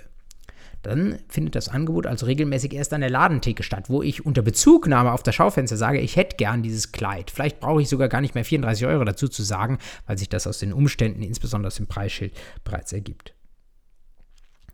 Anderes Beispiel, ich werde Ihnen auch regelmäßig und noch häufig raten, dass Sie mal bei Kleinanzeigenportalen im Internet unterwegs sind und so ein bisschen sich im Handeln und Verhandeln schulen. Wenn Sie da eine Kleinanzeige ins Internet stellen, dann ist das auch eine Invitatio ad offerendum. Man könnte denken, wenn Sie da irgendwie ein altes Handy anbieten für 20 Euro, das ist ein Angebot, das richtet sich an denjenigen, der dann zuerst mir eine Nachricht schreibt. Aber wenn Sie so ein bisschen mit diesen Kleinanzeigenportalen ähm, vertraut werden, dann merken Sie, nur weil mir jemand eine Nachricht schreibt, heißt das noch nicht, dass der Vertrag zustande kommt. Der fragt vielleicht noch, ja, wann kann die Übergabe stattfinden? Oder reicht es, wenn ich das in zwei Wochen abhole? Und vielleicht reicht das Ihnen nicht. Also da sind noch zu viele Eventualitäten drin. Deswegen auch das ist ein Beispiel dafür, wo Sie eine Invitatio haben und gerade noch kein Angebot. Das heißt natürlich, ähm, ist man geneigt zu denken, ähm, ähm, Invitationes kann man äh, aussprechen, wie man will, das ist ja rechtlich noch nicht bindend. Das ist so halb so, ja. Also, äh, wie wäre es, wenn Sie etwas ins Schaufenster stellen, irgendein schönes Kleidungsstück für 34 Euro, aber eigentlich als Verkäuferin sind Sie nur bereit, das für 68 Euro, also für das Doppelte, äh, zu verkaufen. Also sie machen so einen Lockvogel rein, aber sind eigentlich gar nicht bereit dazu und reden sich dann nachher damit hinaus, das sei ja nur eine Invitatio gewesen und das sei noch kein festes, bindendes Angebot gewesen. Das ist halb richtig, halb falsch. Rein mit Blick auf die Willenserklärung haben sie tatsächlich kein Angebot abgegeben, aber es gibt andere Rechtsbereiche, namentlich das sogenannte Wettbewerbs- und Lauterkeitsrecht, UWG, Paragraph 5 habe ich Ihnen in die Notizen reingeschrieben, wo so eine Art irreführende Werbung sanktioniert wird. Aber rein von der Willenserklärung her wäre auch das nur eine Invitation. Manchmal ist bei Willenserklärungen nicht ganz klar, was hat jemand damit sagen wollen, was ist jetzt mit dieser Willenserklärung zu verstehen. Oder wenn die dann irgendwie zur Deckung gekommen sind und einen Vertrag gebildet haben, was ist denn dann nun Vertragsinhalt? Wenn das unklar ist, dann muss man etwas tun, was Sie schon wahrscheinlich aus der allgemeinen Methodik kennen, wenn Sie schon so eine Vorlesung gehört haben, nämlich man muss auslegen. Man legt also, Juristen legen also nicht nur Gesetze aus, sondern sie legen auch Willenserklärungen aus. Wenn Sie einen schriftlichen Vertrag haben, können Sie den schriftlichen Vertragswortlaut auslegen, aber Sie können natürlich einen Vertrag auch mündlich schließen oder teilmündlich schließen. Da kann eine schriftliche Grundlage sein. Das Ganze kann aber auch mündliche Bestandteile enthalten und selbst was mündlich geäußert wird, das können Sie auch auslegen. Und hier begegnet uns das wieder, was wir eben schon für die einzelne isolierte Willenserklärung gesehen haben. Es gibt wiederum diesen inneren Tatbestand, also das, was einer Vertragspartei im Kopf denkt. Und es gibt das, was sie tatsächlich auch sagt und was damit objektiv aus der Vogelperspektive gewürdigt werden kann. Zu beidem gibt es Vorschriften, wie das auszulegen ist. Jetzt schauen wir doch aber bitte auch mal alle, die das jetzt vor sich haben und nicht joggen, da mal kurz rein. Die eine Vorschrift ist der 133. Das ist das, was im Kopf stattfindet. Bei der Auslegung einer Willenserklärung ist der wirkliche Wille, also das, was wirklich im Kopf gedacht war, das ist zu erforschen. Und es ist nicht an den buchstäblichen Sinn des Ausdrucks zu haften. Also kleiner Seitenspiel auch schon auf das, was dann tatsächlich ausgedrückt und gesagt wird. Aber Kernbotschaft des 133, es kommt wirklich darauf an, was im Kopf war und was von einer Seite geäußert wurde. Wenn man ganz genau ist, müsste man sagen, dieser 133, der zieht sich sogar mit hinüber in das, was gesagt wird. Also der steht nicht nur in der Wolke, sondern der steht auch in der Sprechblase mit drin auch bei dem, was ich sage, an dem, was ich ausdrücke, um in der Terminologie des 133 zu bleiben, kommt es darauf an, was habe ich persönlich, als derjenige, der diese Willenserklärung abgibt, was habe ich damit sagen wollen. Das Ganze hat aber noch eine zweite Ebene, nämlich den 157. Und der 157, der fragt nun, was war denn darunter aus dem Ohr, nach dem Ohr eines unbefangenen objektiven Empfängers was war darunter zu verstehen? Sie lesen in 157, Verträge sind so auszulegen, wie Treu und Glauben mit Rücksicht auf die Verkehrssitte es erfordern. Also Verkehrssitte ist ein sperriger Begriff, aber Sie sehen, da geht es um den Rechtsverkehr, geht es auch darum, wie durfte das ein Gegenüber verstehen.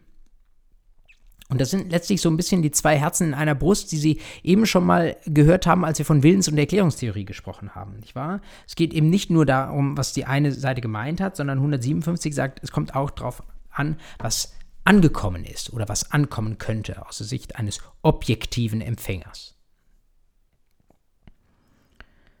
Eine Ausnahme gibt's. Der 157 ist nur dann anwendbar, nach seinem Wortlaut schon, wenn wir einen Vertrag haben. Also nicht bei jeglichen Rechtsgeschäften, insbesondere nicht bei einseitigen Rechtsgeschäften. Ich muss, wenn ein einseitiges Rechtsgeschäft eine Willenserklärung durch eine Willenserklärung stattfindet, die nicht empfangsbedürftig ist, wo also keiner zuhören muss, bei einer Minderung haben wir ein einseitiges Rechtsgeschäft, da muss jemand zuhören. Die Minderungserklärung muss ja ankommen und der Rücktritt muss ja ankommen. Da brauche ich den 157 oder brauche ich diese Empfängerperspektive schon. Aber es gibt auch einseitige Rechtsgeschäfte, die wirklich nur auf der Seite des Erklärenden stattfinden. Es gibt nicht viele Beispiele dafür. Eines der gängigsten Beispiele ist ein Testament. Beim Testament würden Sie den 157 nicht zur Rate ziehen. Zwar deswegen, weil das Testament nur bei mir selbst entsteht. Das muss nirgendwo ankommen. Das wird nachher objektiv durch vielleicht ein Gericht oder ein, ja, das Nachlassgericht, manchmal auch durch ein anderes Gericht, wird es ausgelegt und verstanden. Aber in erster Linie kommt es da wirklich nur auf meinen eigenen Willen an.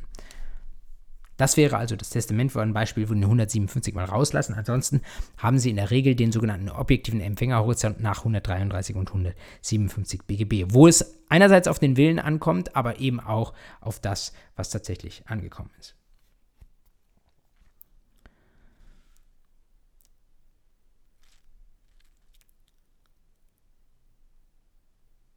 Wir haben nun im Wortlaut dieser Normen schon gelesen, dass es nicht auf, das, auf den buchstäblichen Ausdruck ankommt, sondern auf das, was letztlich auch mitgeschwungen ist in einer Erklärung, was sich vielleicht aus dem Kontext ergeben hat, was man vielleicht ähm, mit hineinlesen kann, wenn man weiß, welche anderen Geschäfte die Parteien vorher schon geschlossen haben. Ich habe Ihnen eben gesagt, wenn jemand jeden Tag zum Bäcker geht und dasselbe bestellt, dann kann aus dem Nicken eben schon mehr geschlossen werden, als wenn die Personen zum ersten Mal sich so gegenübertreten. Daran wird schon klar, also der Wortlaut ist nicht ein und alles, es ist genauso wie bei der Gesetzesauslesung. Und es gibt sogar noch einen speziellen Fall, den Sie wissen müssen, weil er immer wieder auch abgeprüft wird, wo man sagt, der Wortlaut ist nun wirklich nicht alles, sondern es können sogar beide Personen äh, einen falschen Wortlaut, wenn sie so wollen, ähm, verwenden. Wenn sie in dem übereinstimmen, was sie meinen, reicht das völlig aus. Auch hier wieder ein tolles, ein toller lateinischer Begriff, nämlich die sogenannte, der, der sogenannte Satz des falsa demonstratio non nocet. Auch das können Sie vielleicht noch mit dem Schullatein, wenn Sie es denn hatten, übersetzen. Eine falsche Demonstration oder eine falsche Bezeichnung. Non-Nocet schadet nicht. Was meint das? Wenn wir zwei Vertragsparteien haben und die beide meinen dasselbe, aber beide sagen etwas anderes, dann ist das, was sie gesagt haben, egal, denn dann kann ihr jeweils individueller und insoweit übereinstimmender Wille ausschlaggebend sein. Sie waren sich ja einig. Dann macht es überhaupt keinen Sinn, auf den abweichenden Wortlaut zu schauen. Machen wir es konkret an zwei Fällen. Der eine ist der absolute Klassiker, den ich Ihnen hier auch auf der Folie abgedruckt habe, nämlich der sogenannte Haag-Jürings-Köth-Fall. Dieser sperrige Begriff Haag-Jürings-Köth, den ich sicherlich falsch ausspreche, ist ähm, eine skandinavische Sprache, ich meine wohl Norwegisch, auch wenn ich das über Google Translate nicht verifizieren konnte. Und äh, es heißt Haifischfleisch. In dem Fall des Reichsgerichts, der nun schon 99 Jahre alt ist und nächstes Jahr Geburtstag hat, äh, da ging es um zwei Parteien, die sich auf Hackjöringsköt geeinigt haben. Und zwar in diesem fremdsprachlichen Begriff. Wie gesagt, Hackjöringsköt heißt Haifischfleisch. Beide Parteien dachten aber, dass dieser Begriff Walfischfleisch heiße. Also der wirkliche Wille, der nach 133 eine große Bedeutung hat, der war auf Walfischfleisch gerichtet. Aber der Wortlautausdruck beider Seiten passte nicht dafür. Also das Reichsgericht hat dazu gesagt, naja, wenn der Wille übereinstimmt, dann brauchen wir uns am Wortlaut nicht festzuhalten. Falsa Demonstratio, die falsche Wortlautbezeichnung schadet nicht. Also auch wenn beide Haifischfleisch gesagt haben, weil sie Walfischfleisch meinten, ist der Vertrag über Walfischfleisch gesprochen. Geschlossen. Anders wäre es, wenn wir hier eine Divergenz hätten, nicht wahr? Wenn ähm, einer Haifischfleisch richtig gemeint hätte, der andere Walfischfleisch richtig gemeint hätte, dann wären wir über den ob objektiven Empfängerhorizont gega äh, gegangen und hätten gesagt, ja, Schutz des Rechtsverkehrs und so weiter. Selbst derjenige, der das Falsche meinte, den konnte man nur so verstehen, als hätte er tatsächlich Haifischfleisch gemeint. Dann wäre der Vertrag über Haifischfleisch geschl geschlossen ge gewesen. Aber weil hier beide das Falsche wollten und darin übereingestimmt haben, ähm, Falsa Demonstration non nocet, ähm, war tatsächlich dann das, was gemeint war, was wirklich gewollt war, zum Vertragsinhalt geworden. Ein Fall, der die Gerichte häufig beschäftigt und der vor nicht allzu langer Zeit auch vom BGH nochmal entschieden wurde, ist der zweite Fall, den ich Ihnen in die Notizen reingeschrieben habe. Häufig geht es um Grundstücke, wo die Parteien einen bestimmten Grundstückszuschnitt annehmen und nachher stellt sich heraus, das Grundstück ist aber eigentlich viel größer oder viel kleiner. Dann sagt man, wirklich gemeint war ja dass zum Beispiel dieser Landstreifen, der sich da hinten anschließt und der so, nachdem wie das mit Büschen bepflanzt ist, noch so ausschaut, als gehöre er dazu. Wenn beide Parteien davon ausgegangen sind, dass es auch noch zum Grundstück dazugehört, dann ist der mitverkauft. Auch wenn vielleicht im Wortlaut des Vertrages äh, ein Grundstück anders bezeichnet ist, so dass dieser Landstreifen nicht dazugehört. Wenn beide übereinstimmen damit, dass sie das eigentlich mitverkauft haben wollten, dann ist es auch Vertragsbestandteil geworden. So viel zur Auslegung von Willenserklärungen, sei es mündlich oder schriftlich, wenn man nicht so ganz sicher ist im ersten Zugriff, was denn da tatsächlich dann Gegenstand der Willenserklärung war und damit Vertragsinhalt geworden ist. Manchmal ist es auch so, dass man so eine Erklärung gar nicht hat. Und zwar weder eine ausdrückliche Erklärung im Sinne, dass da jemand etwas explizit sagt, ich hätte gerne drei Semmeln zum Preis von insgesamt 1,20 Euro. Oder dass er das gleiche schreibt. Oder dass er auch nur nickt, sodass man konkludent daraus entnehmen kann, was er denn eigentlich meint. Sondern manchmal ist es tatsächlich auch so, dass eine oder beide Parteien wirklich überhaupt gar nichts sagen. Rein schweigen. Ist auch bloßes Schweigen rechtlich relevant? Kann das eine Willenserklärung darstellen? Da Rechtsgeschäfte und insbesondere Verträge nicht nur schön sind, sondern auch mit Pflichten einhergehen, ist der Grundsatz, nein, Schweigen ist irrelevant. Durch bloßes Schweigen kann ich nicht, wenn Sie wollen, Opfer von rechtlichen Pflichten werden, selbst wenn ich ein paar Rechte dadurch auch erobere. Es gibt, das ahnen Sie, Ausnahmen, sonst müssten wir daraus nicht eingehen. Darauf nicht eingehen. Ich habe mal versucht, Ihnen für diese Ausnahme irgendwie so einen einigermaßen merkbaren Spruch oder eine einigermaßen merkbare Fassung hier auf diese Folie drauf zu malen. Sie beurteilen selbst, ob mir das gelungen ist. Ich habe mal einfach vier Bs genommen. Berät, bestellt, beregelt, bestätigt. Das dritte müsste eigentlich geregelt heißen, aber dann wäre es nicht mehr so schön geworden. Also müssen Sie sich das so merken. Berät, bestellt, beregelt, bestätigt. Was ist damit gemeint? Das sind die Ausnahmen oder die Sonderfälle, wenn Sie so wollen, beim Schweigen im Rechtsverkehr. Erster Punkt. Berät. Komisches Wort. Heißt beredtes Schweigen. Berät ist etwas, da, da schweigt jemand, aber es spricht doch dieses Schweigen. Und zwar spricht deswegen, wenn man vorher sich mal geeinigt hat, wenn ich dir darauf nicht antworte, bin ich damit einverstanden. Das ist das beredte Schweigen. Das ist zwar Schweigen, aber man hat vorher gesagt, Schweigen soll zu deuten sein als Ja zum Beispiel. Naja, wenn man das vorher vereinbart hat, sowas kann man vereinbaren, dann ist das Schweigen tatsächlich auch so zu verstehen. Zweiter Punkt, bestellt. Oder konkreter, unbestellt.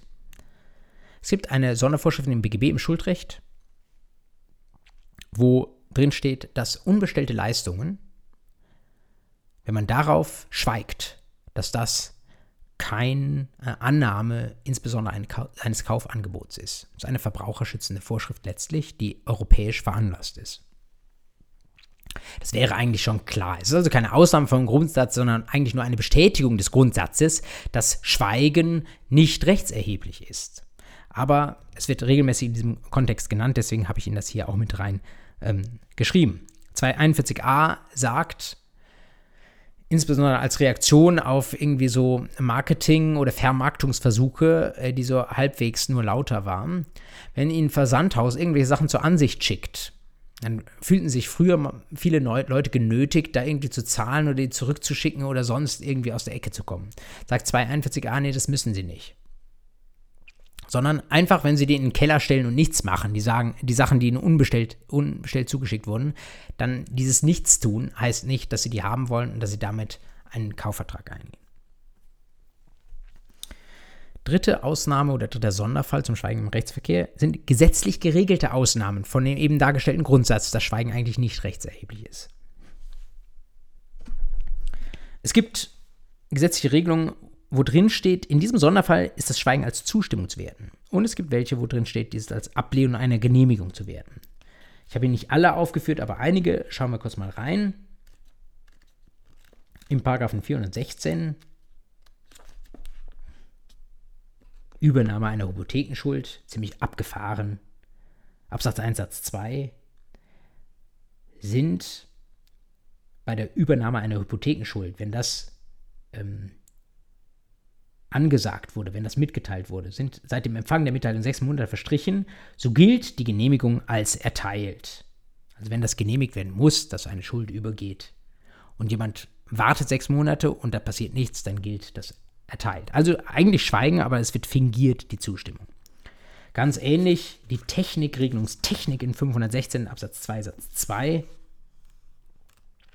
Müssen Sie sich nicht im Einzelfall merken, ich will Ihnen das nur kurz demonstrieren, wie das funktioniert. Wenn Sie etwas geschenkt bekommen, dann ist die Schenkung ein Vertrag.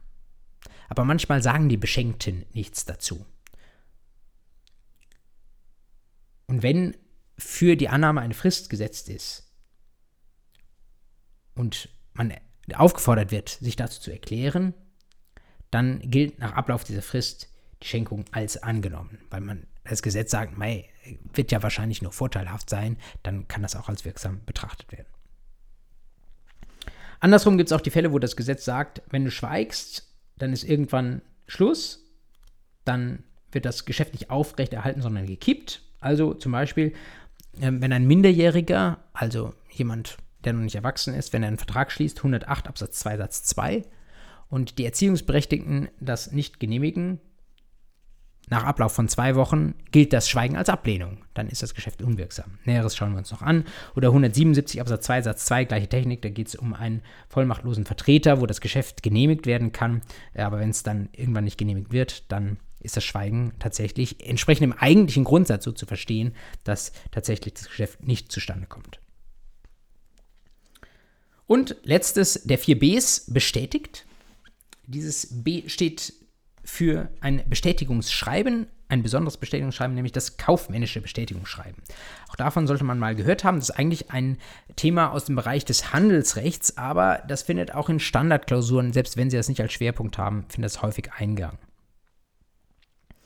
Unter Kaufleuten ist es manchmal ein Usus, und die Handelsrechtler sprechen von einem Handelsbrauch im Sinne des 346 HGB, dass man, wenn man über bestimmte Sachen gesprochen hat, ob man den Vertrag in der einen oder anderen Weise abschließt, dass dann eine, Sat eine Seite diesen Vertrag, über den gesprochen würde, einfach nochmal einseitig bestätigt. Sie sehen das hier in einem Back-Formular, was ich damit meine, wie so ein Bestätigungsschreiben aussehen, aussehen kann. Da steht drin, heute haben wir über diese Sachen gesprochen und ich bestätige Ihnen hiermit den Auftrag, der so und so aussieht. Mit freundlichen Grüßen. Wenn auf ein solches kaufmännisches Bestätigungsschreiben der Adressat nichts sagt, schweigt, deswegen ein Fall des Schweigens, dann ist es im Handelsverkehr so, dass in der Regel dieses Schweigen als Zustimmung gilt.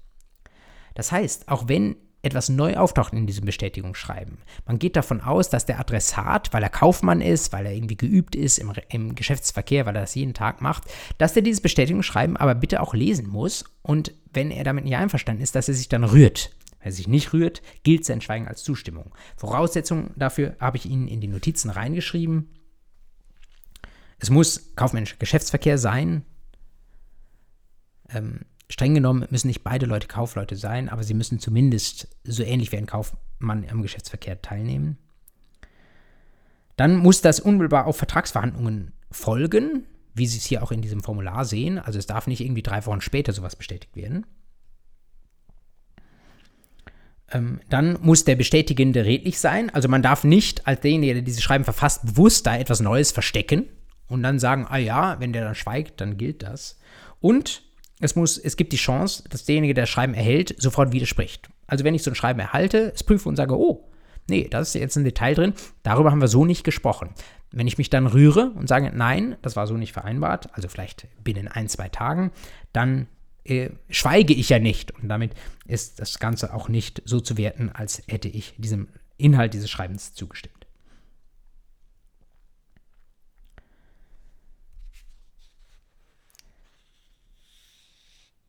Letzter Punkt an der Stelle.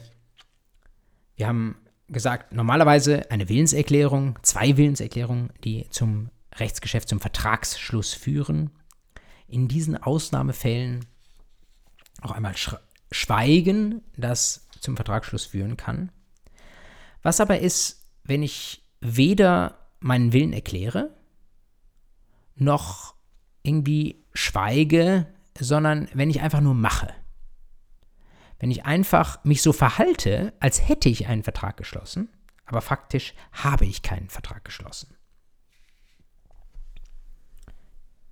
Wird dann einfach der Tatsache, dass ich mich verhalte, der Erklärungswert beigelegt, dass ich schon einen Vertrag will? Man diskutiert das nicht nur, aber auch und häufig im Arbeitsrecht. Stellen Sie sich vor, Sie haben da einen Vertrag Vielleicht gibt es auch Willenserklärungen dazu, aber die werden im Nachhinein angefochten oder sind sonst unwirksam. Und dann hat da jemand auf einmal schon Wochen oder Monate lang gearbeitet und im Nachhinein stellt sich heraus, dass tatsächlich dieser Vertrag nie wirksam war. Man sp spricht im Arbeitsrecht dann von einem faktischen Arbeitsverhältnis. Das bedeutet, es ist kein rechtlicher Arbeitsvertrag, der ist ja gerade aus irgendwelchen Gründen unwirksam. Mit diesen Fehlern beschäftigen wir uns dann kurz vor Weihnachten. Aber trotzdem müssen wir irgendwie damit umgehen, dass hier die Beteiligten schon so getan haben, äh, als wäre ein Vertrag da. Es ist insbesondere nicht nur eine Frage des Bereicherungsrechts. Ja, wie sieht es außerhalb des Arbeitsrechts aus? Es ist umstritten, so viel kann ich Ihnen verraten. Man spricht etwas allgemeiner vom sogenannten faktischen Vertragsverhältnis. Und das Ganze kommt insbesondere dann vor, anders etwas als im Arbeitsrecht, nicht wenn man im Nachhinein nur erkennt, dass ein Vertrag tatsächlich irgendwie aus irgendwelchen Gründen von Form oder von Geschäftsfähigkeit und so weiter gescheitert ist, sondern es kommt auch dann vor, wenn jemand so tut, als wolle er einen Vertrag schließen, aber mit seinen Worten explizit zum Ausdruck bringt, ich möchte keinen Vertrag schließen, ich möchte kein Geschäft machen, ich habe keinen Geschäftswillen, um auf diesen, äh, diesen einen, dieses eine Element des inneren Tatbestands einer Willenserklärung konkret einzugehen.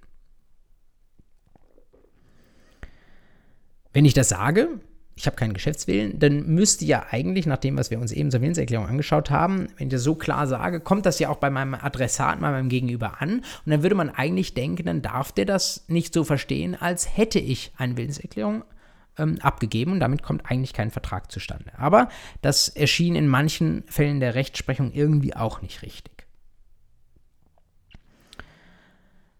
Und der bekannteste Fall ist äh, ein Fall des Bundesgerichtshofs, der jetzt auch schon ein paar Jahre alt ist, und um konkret zu sein, ich rechne, rechne, rechne, ähm, 63 Jahre alt.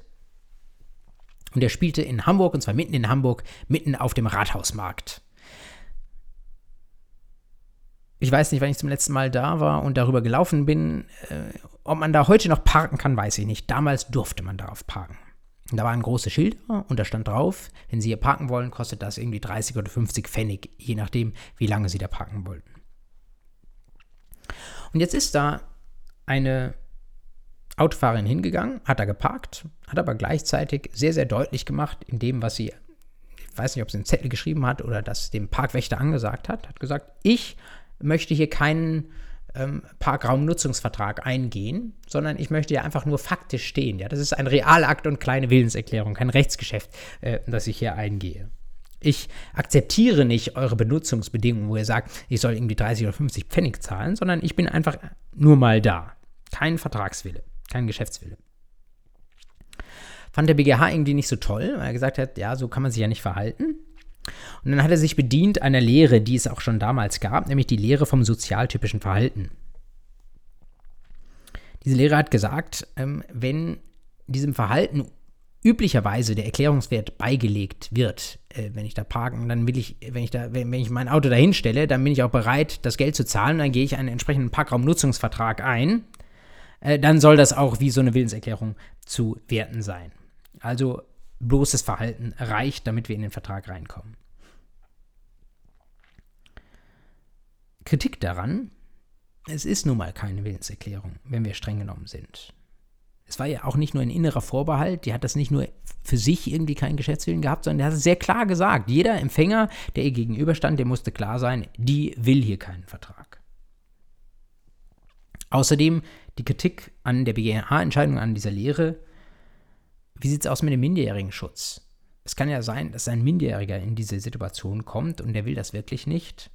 Hm, dem wollen wir dann keinen Vertrag aufdrängen. Auch die Frage, ob denn die äh, potenzielle Vertragsgegenseite, ob die überhaupt schutzbedürftig ist, ob die sich nicht anders schützen kann. Und vor allen Dingen, es gab schon immer und gibt auch heute noch einen bestimmten Grundsatz, der uns hilft, an der Stelle billige Resultate hinzubekommen. Dieser Grundsatz heißt Protestatio facto contraria non valet. Was heißt dieser Grundsatz? Habe ich Ihnen in den Notizen reingeschrieben. Wenn bei Massenverträgen ein Handeln und eine Erklärung divergieren, dann kommt es allein auf die Handlung an. Das klingt jetzt ein bisschen so wie die Lehre vom sozialtypischen Verhalten. Was aber dieser Grundsatz meint, ist folgender. Wenn ich ein bestimmtes Verhalten, in diesem Fall, wenn ich mich einfach auf diesen Parkplatz draufstelle, dann gebe ich damit doch konkludent in den Rechtsverkehr auch eine Aussage rein. Nämlich, ich weiß, was die Bedingungen sind. Ich weiß, es geht nicht anders, als mich zu diesen Bedingungen auf diesen Parkplatz draufzustellen. Und damit tue ich etwas, was dann doch den Erklärungswert hat. Ich möchte auf diesem Parkplatz parken und begebe mich damit in diesen Vertrag. Auch wenn ich es nicht möchte, es nicht gut finde, dass man nur mit Vertrag auf diesem Parkplatz parken kann. Sie können an dieser Stelle alles vertreten. Sie können auch ähm, querdenken ins Strafrecht hinein. Die Strafrechtler haben damit heute noch sehr große Probleme. Ähm, Sie wissen das vielleicht, es gibt regelmäßig Leute, die fahren in Zügen mit, ohne Ticket. Und die haben ein Schild um den Hals, da steht drauf, ich habe kein Ticket, oder ich akzeptiere ihr Gebührensystem nicht und so weiter. Die Strafrechtler diskutieren das unter dem Stichwort Ersteichen von Leistungen. Ich glaube, 265a StGB hängen Sie mir nicht auf, wenn das falsch ist. Und äh, die diskutieren, ob es ein Erschleichen von Leistungen ist. Schleichen ist ja sowas Heimliches. Wenn ich aber ein Schild vor dem Bauch habe, wo drin steht, ich bin ja einer, der nicht zahlt, ist es ja eigentlich im Wortsinne nicht erschlichen. Damit haben die Strafrechtler sehr, sehr große Probleme. Es ist auch die Frage, ob das strafwürdig ist oder ob man das anders in den Begriff bekommt.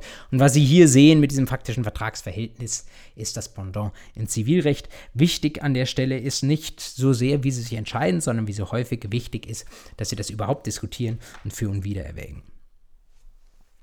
Ja, das war ein Parforce-Ritt durch Willenserklärung, Rechtsgeschäfte, Verträge. Wir werden das in den nächsten Einheiten vertiefen, wenn wir uns anschauen, äh, diese Willenserklärungen, die wir jetzt dem Inhalt und der Bedeutung nach erfasst haben, wie kann ich denn überhaupt in den Rechtsverkehr entsenden? Also wie kann ich sie abgeben?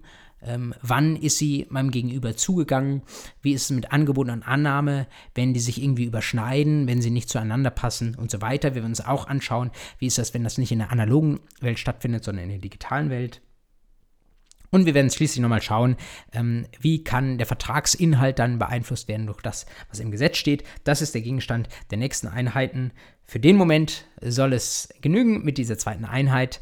Danke, dass Sie mit dabei waren. Bleiben Sie dem Thema gewogen. Wenn Sie Ihre AG noch nicht gegründet haben, gründen Sie sie heute. Wenn Sie Ihr BGB-AT, wenn Sie Ihr BGB-Text noch nicht gekauft haben, kaufen Sie ihn jetzt. Wenn Sie noch äh, Hashtag Fußnote nicht abonniert haben, abonnieren Sie es jetzt. Und was noch? Ja, Karteikarten können Sie sich auch kaufen. Äh, versuchen Sie jetzt Nägel mit Köpfen zu machen. Versuchen Sie einen Wiederholungszyklus einzuführen, dass Sie die Inhalte nicht irgendwie Ihnen hinten von der Platte runterfallen, sondern dass Sie daran auch äh, in einem Monat noch eine gute Erinnerung haben und Sie es für Examen nicht nochmal neu lernen müssen. Ja, das liegt mir am Herzen. Jetzt liegt mir am Herzen, dass Sie eine Pause verdient haben. Machen Sie die. Ähm, schöne, gute weitere Woche und wir sehen uns, hören uns nächste Woche bei der dritten Einheit. Bis dahin, alles Gute.